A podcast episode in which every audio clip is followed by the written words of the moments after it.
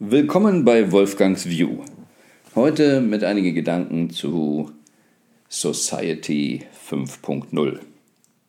Oh, Humanity 5.0. Ich habe auch gerade heute einen sogenannten Newsletter oder ein paar Gedanken per Mail rausgeschickt, die auch in einen Blog umgewandelt werden, damit das hier ein bisschen auch noch schriftlich sichtbar ist auf meiner Webseite. Denn wie immer geht es mir als auch sogenannter Purpose Hacker darum, worum geht es hier eigentlich wirklich, wirklich, wirklich. Wir haben so die Idee mit 2.0, 3.0, 4.0, 5.0 eine wunderbare Entwicklung darzustellen. Doch es kommt ja eigentlich mehr aus diesem technischen Bereich heraus. Und gibt es wirklich eine Society 5.0? Was ist Gesellschaft? Was ist Menschlichkeit oder Humanity? Ich glaube schon, dass wir auf ein neues Bewusstsein hinauslaufen, wenn wir die globale Menschheit sehen. Irgendjemand sagte mal, in Sprüngen so von 10 Milliarden Einheiten passiert ein anderes Bewusstsein. Was ist damit eigentlich gemeint? Sehen wir es simpel, kommen wir nun aus dem Wasser oder auch nicht, aber wir waren vielleicht mal Einzeller. Und dann haben wir uns zu zwei Zellen und so weiter entwickelt. Wir haben vielleicht mal alleine gelebt, beziehungsweise haben uns ja auch fortgepflanzt, vielleicht in der Familie. Und dann haben wir gemerkt, der Mensch ist ja auf der Idee nach der Suche von Sicherheit. Dass wenn wir zu einer größeren Gruppe sind, dass wir dann vielleicht doch sicherer sind. Dann haben wir Höhlen gesucht. Aber wenn die Gruppe größer wird, war es vielleicht interessanter, Hütten zu bauen und einen Zaun rumzuziehen. Und so standen Dörfer. Es entstanden andere Einheiten, andere Organismen. Und es ist ein Unterschied, ob man alleine lebt und in einer Gruppe lebt. Und so ist natürlich auch derzeit ein großer Wandel, dass wir nun ja doch so langsam mehrheitlich akzeptieren können, dass es eine Welt gibt und eine Menschenfamilie, egal wie die farblich vielleicht von außen aussehen. Aber vielleicht du, sie sind genauso aufgewachsen worden wie ich, da hieß es immer, es gibt eine dritte Welt. Aber es gibt keine dritte Welt. Es gibt auf dieser Welt Menschen, die anders leben. Aber das hatte ich schon in der Schulklasse. Da waren welche beim Sport schneller, manche langsamer. Manche waren in Mathe besser, manche in Deutsch. Es ist nicht immer alles gleich. Aber nicht, weil etwas ungleich ist, ist es eine andere Welt. Mal davon abgesehen, dass jeder sowieso in seiner eigenen Welt lebt und nur durch die eigenen Erfahrungen und die eigenen Augen schauen kann und etwas erlebt, was kein anderer auf diesem Planeten erlebt. Aber immer dann, wenn ich mich begreife als Organismus, wenn ich mich auch als Mensch begreife, dass ich nicht nur im Außen lebe, sondern dass ich neben meinem Gehirn Körper, Organe habe, hups, dann kann ich darüber anders nachdenken. Also bei mir war ein wesentlicher Schlüssel, ich hatte mal eine Magenspiegelung und das konnte ich am Bildschirm verfolgen. Und dann sieht man so die Zerbrechlichkeit, diese Dünnhäutigkeit von diesen Röhren, von sich selbst. Ups, das bin ich selber. Und dann muss ich entscheiden, wie nehme ich das jetzt in der Zukunft für mich an? Wie ernst nehme ich das? Wie gehe ich mit mir um? Und dann haben wir alle gelernt, doch nachzudenken, oder manche haben wirklich die Erfahrung gemacht, ihren Körper anders, freundlicher zu behandeln und der Gesamtorganismus ist besser. Meine Leber und meine Niere haben sich sehr wahrscheinlich noch nie gestritten, ähm, wer von den beiden jetzt wichtiger ist, sondern jeder entspricht seinem Purpose und lebt ihn. Und als Mensch ist mein Purpose nicht nur draußen im Außen was zu schaffen, sondern vor allen Dingen auch meinen Körper, mein System zu pflegen, wie ein guter Gärtner. Es geht nicht darum, den gesamten Garten verwildern zu lassen, den Boden auszubrennen, weil ich immer dasselbe anpflanze, sondern vielmehr mit diesem berühmten grünen Daumen zu arbeiten und es zu pflegen und dann sogar Überfluss zu bekommen, mehr Äpfel, als ich selber essen kann, mehr Blumen, als ich vielleicht selber auf meinen Küchentisch stellen kann. Aber ändert sich denn eigentlich wirklich, wirklich was an uns, an Menschen? Nein, es ändert sich meines Erachtens vielmehr nur im äußeren Rahmen. Denn ob jemand vor 2.000, 3.000 Jahren mit dem grünen Daumen gelebt hat, das machte keinen Unterschied. Wer zur Zeit des Dreißigjährigen Krieges gelebt hat, hat vielleicht vieles nicht mitbekommen, möglicherweise nicht mal, dass es den Krieg gibt, weil es gab kein Internet, keine Nachrichten, kein Fernsehen.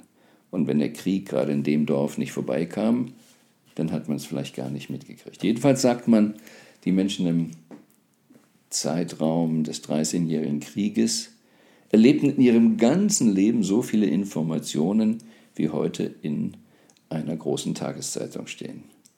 Da ändert sich was, was wir mehr sehen können, mehr wahrnehmen in dem Sinne, dass wir die Globalität anders sehen, dass wir wirklich mitkriegen können, was an anderen Plätzen der Welt passiert.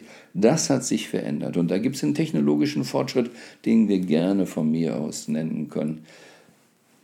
2.0, 3.0, 4.0, 5.0, weil sich die technischen Möglichkeiten verändert haben. Natürlich bedeutet das für meine Seele, für mein Weltbild etwas. Mein Bild von Gott verändert sich. Mein Bild von ähm, was ist möglich ändert sich. Aber ansonsten ändert sich eigentlich nichts, denn die berühmten universellen Gesetze ändern sich nicht. Das Gesetz der Anziehung, der Gravitation, das war vor 3000 Jahren so wie heute. Das Gesetz von Ursache und Wirkung war vor 3000 Jahren so wie heute.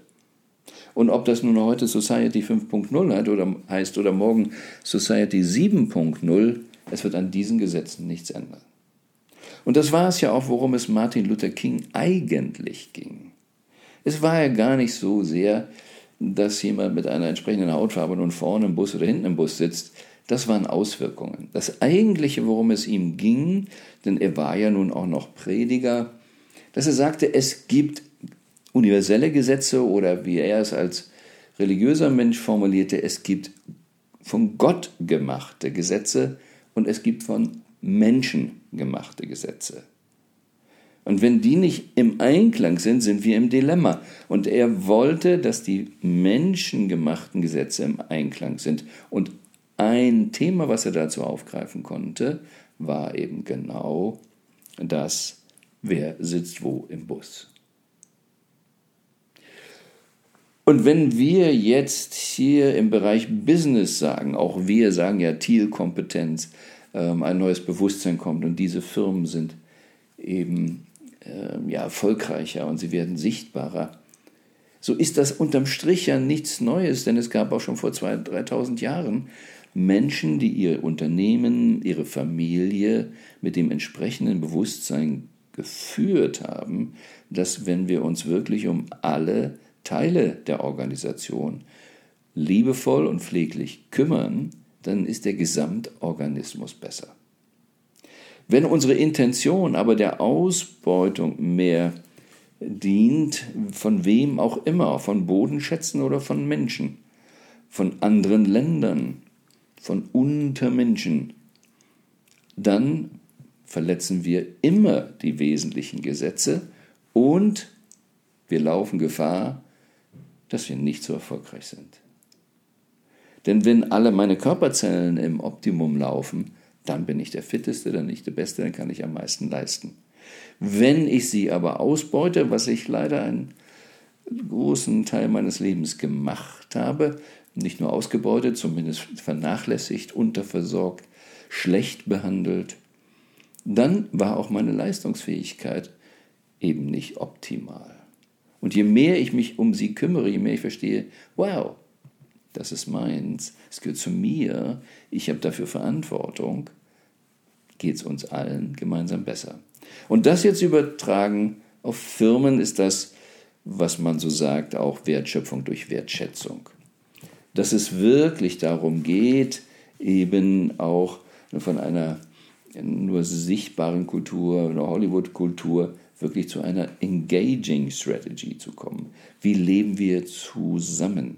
Führung bekommt daher einen anderen Stellenwert. Aber es gab auch vor 2.000, 3.000 Jahren ähm, schon gute Führer, die im Sinne von Advanced Leadership, Servant Leadership gemacht haben, die wirklich mehr gedient haben dem Ganzen und dadurch eben auch erfolgreich waren. Da gibt es ja nun schon eine ganze Menge Literatur. Aber in einer Zeit, in der es darum geht, auch viel Kohle zu machen, wieder was zu verkaufen, Marketing, ähm, um sagen wir, mehr das Geld im Vordergrund steht, dann kreieren wir natürlich auch alle möglichen Titel, neue Methoden. Das ist jetzt der Trick, das musst du jetzt kaufen. Aber was ist wirklich innen drin? Und innen drin ist immer dauerhaft funktioniert nur, was einen Mehrwert schafft. Wie kann ich das Leben der Menschen verbessern? Wie kann ich mich selbst anpassen und bessere Dienstleistungen bringen? Und das verbunden mit effektiver, effizienter Abwicklung, Produktion und dann steigt auch der Profit. Der Profit aber, damit wir diese Dienstleistung bringen können. Nicht irgendwas verkaufen, um zu, um Kohle zu haben, um sich dann irgendeinen Nonsens zu kaufen.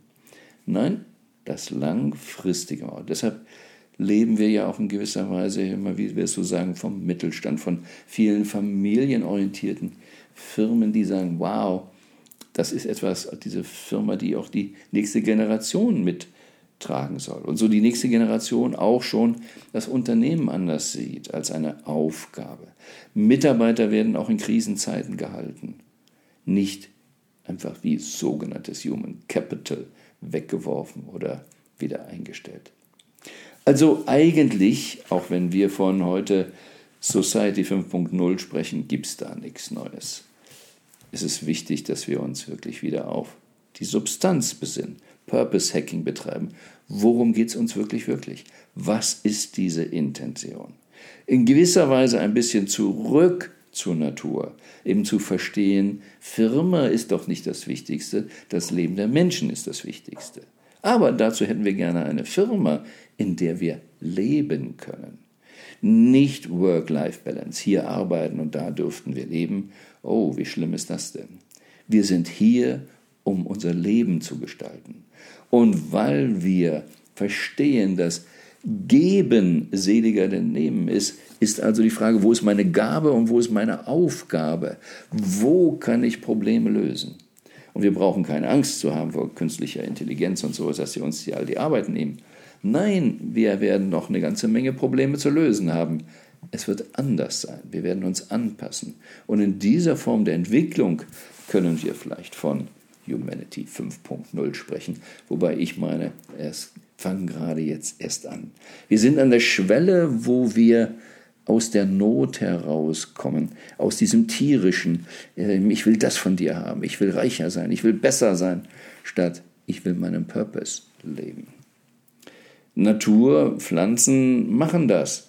Die fragen nicht unbedingt, ah, wie, wie groß bist du, Walnussbaum, und ich bin nur Gras, bin zu klein, muss ich deshalb zum Psychiater? Nein, jeder lebt entsprechend seinem Naturell.